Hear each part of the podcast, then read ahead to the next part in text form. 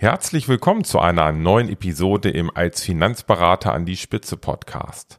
Heute mit dem Thema Wann ist der richtige Zeitpunkt für Mitarbeiter Nummer eins? Ich wünsche dir viel Spaß. Als Finanzberater an die Spitze. Der Podcast für Erfolgsstrategien, Persönlichkeitsentwicklung und Digitalisierung in der Finanzbranche. Starte jetzt Deine persönliche Erfolgsstory.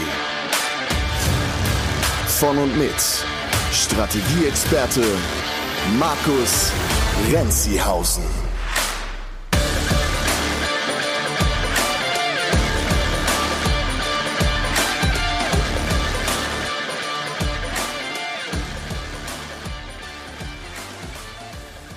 Bevor wir gleich zum Thema kommen, möchte ich an dieser Stelle nochmal wieder die Gelegenheit nutzen und Danke sagen.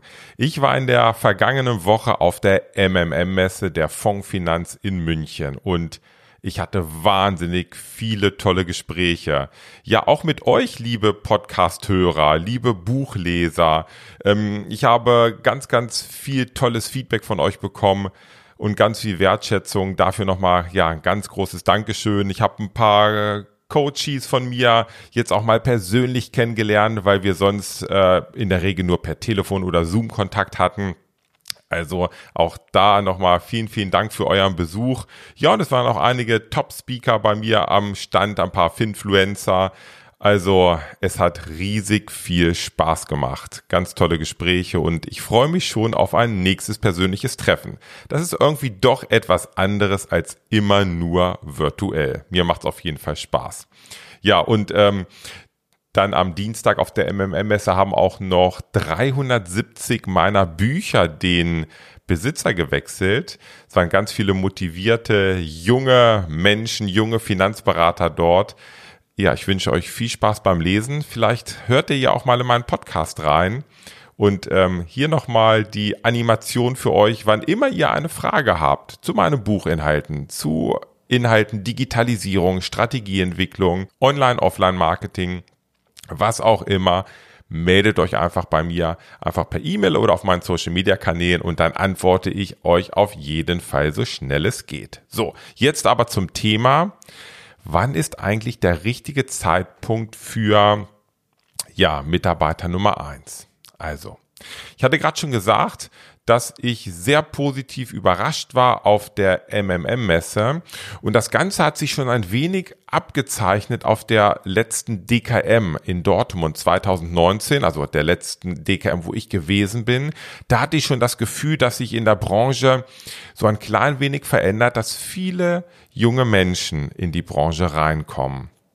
Und jetzt auf der MMM-Messe hat sich das nochmal ganz, ganz klar bestätigt. Es waren wirklich wahnsinnig viele junge Berater dort, äh, super motiviert, super lernwillig, auch dass sie, dass sie was aufnehmen wollen wie ein Schwamm, äh, etwas aufnehmen von Finanzberatern, die vielleicht schon länger in der Branche sind und schon viel Erfahrung gesammelt haben. Und ich habe gemerkt, dass, dass ihr einfach die etwas positiv verändern wollt. Auch positiv in der Finanzbranche. Positiv für unseren Berufsstand. Der Finanzberater ist ein sehr wertvoller Beruf viel wertvoller, als uns so die diversen Umfragen teilweise immer ähm, ja erzählen wollen. Also, das hat mich wirklich super positiv überrascht und ich bekomme immer wieder die Frage gestellt, auch jetzt auf der MMM-Messe und auch auf meinem letzten Roundtable war das Thema, wann ist eigentlich der richtige Zeitpunkt für Mitarbeiter Nummer eins? Die Überlegung ist ja oftmals bei dir, bei euch, naja, so ein Mitarbeiter verursacht ja Kosten. Ich muss den ja irgendwie bezahlen. Und dann wird schnell gerechnet, okay, ich habe so und so viel Provisions- oder Honorareinnahmen und wenn ich jetzt einen Mitarbeiter einstelle, dann geht ja ein Großteil davon weg für den Mitarbeiter und es bleibt weniger bei mir. Das stimmt natürlich. So ein Mitarbeiter kostet Geld, ganz klar. Und je höher die Qualität des Mitarbeiters ist, desto mehr kostet es vielleicht auch. Aber du solltest bedenken, dass die Opportunitätskosten vermutlich viel, viel höher sind. Das heißt, die Kosten, wenn du keinen Mitarbeiter einstellst. Lass uns dazu doch mal ein kleines Gedankenspiel machen. Du könntest ja zum Beispiel eine 450 Euro Kraft, also so ein Minijobber bei dir in der Administration einstellen.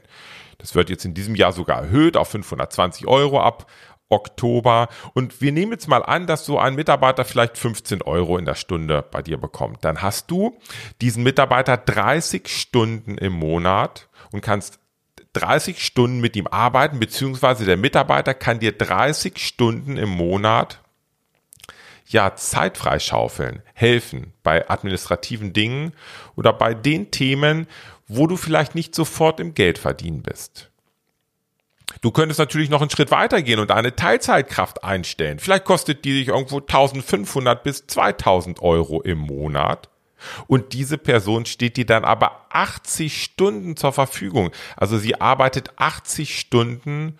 Ich habe jetzt mal einfach eine 50% Teilzeitkraft angenommen. Sie arbeitet 80 Stunden in deinem Unternehmen und schaufelt dir Zeit frei. Vielleicht nicht gleich 80 Stunden und vielleicht auch nicht gleich ab dem ersten Monat, weil sie eingearbeitet werden muss, aber du wirst merken, dass du relativ schnell Zeit gewinnst. Oder aber du nimmst vielleicht eine Vollzeitkraft. Die kostet dich dann vielleicht irgendwo zwischen 3.000 und 4.000 Euro. Und diese Vollzeitkraft steht dir 160 Stunden zur Verfügung. Also sie, sie schafft dir 160 Stunden Zeit im Monat. Ich habe allerdings hier die Erfahrung gemacht, und das vielleicht auch für dich, wenn du noch gar keine Mitarbeiter hast, wenn du überlegst, eine Vollzeitkraft einzustellen, nimm vielleicht stattdessen zwei Teilzeitkräfte. Ich habe damit sehr, sehr positive Erfahrungen gemacht, denn diese zwei Teilzeitkräfte, die liefern dir einfach eine mega Performance.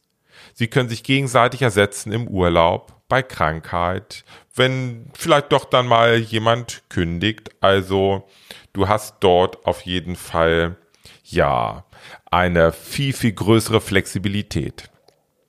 Und jetzt ist ja die Frage, was könntest du mit diesen 30, 80 oder 160 Stunden anfangen? Wenn du jetzt nichts weißt oder keine Idee hast, was du mit der Zeit anfängst, okay, dann ist vielleicht nicht der richtige Zeitpunkt für den Mitarbeiter. Aber ich gebe dir hier mal ein paar Ideen. Was kannst du mit dieser Zeit anfangen? Was kannst du tun? Es geht ja im Grunde genommen darum, dass du Minimum einen guten neuen Kunden im Monat gewinnst durch diesen Zeitgewinn, der dir vielleicht im Durchschnitt irgendwo 4000 Euro bringt. Vielleicht auch mal nur zweieinhalb, vielleicht auch mal sechs oder sieben. Nehmen wir mal den Durchschnitt 4000 Euro. Du kaufst dir also die Zeit ein, um Minimum einen Neukunden in diesen 30, 80 oder 160 Stunden zu gewinnen. Jetzt mal ganz ehrlich die Frage, traust du dir das zu? Wenn du auf einmal 30 Stunden mehr Zeit hast oder 80 Stunden im Monat oder 160 Stunden, dass du mehr Kunden für dich gewinnen kannst oder vielleicht mit deinem bestehenden Kunden mehr Umsatz machen kannst. Denn es gibt im Prinzip ja vier Dinge, die du tun kannst in dieser Zeit. Erstens für mich das Aller, entwickle eine gute Strategie. Eine gute Strategie, wo du hin willst, welches der perfekte Kernkunde für dich ist und welchen, welchen Nutzen du hast. Und die Zeit kannst du nutzen, um diese Strategie zu entwickeln. Das geht relativ schnell. Wir machen das bei uns in, in meinem kostenfreien Potenzialcoaching in 30 Tagen. Also, erstens Strategieentwicklung. Und dann geht es doch darum, dass du mit dieser Zeit deine drei Prozesse optimierst, den einen guten Akquiseprozess etablierst, wo du, wenn du haben möchtest, permanent wertvolle neue Kernkunden gewinnst.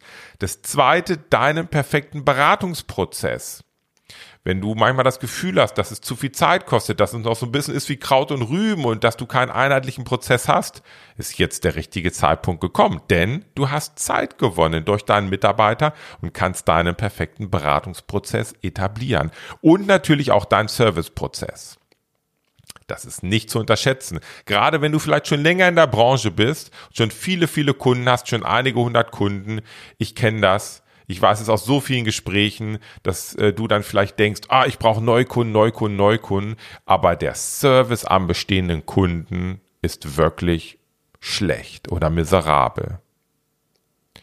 Also, dieser Mitarbeiter, den du bekommst, oder diese zwei Mitarbeiter, helfen dir im Hintergrund bei der Administration, vielleicht sogar auch ein bisschen im Vertrieb und helfen dir, dass du für diese vier Dinge Zeit hast. Strategieentwicklung, den perfekten Akquiseprozess, diesen einen guten Akquiseprozess zu etablieren, deinen perfekten Beratungsprozess und deinen guten Serviceprozess.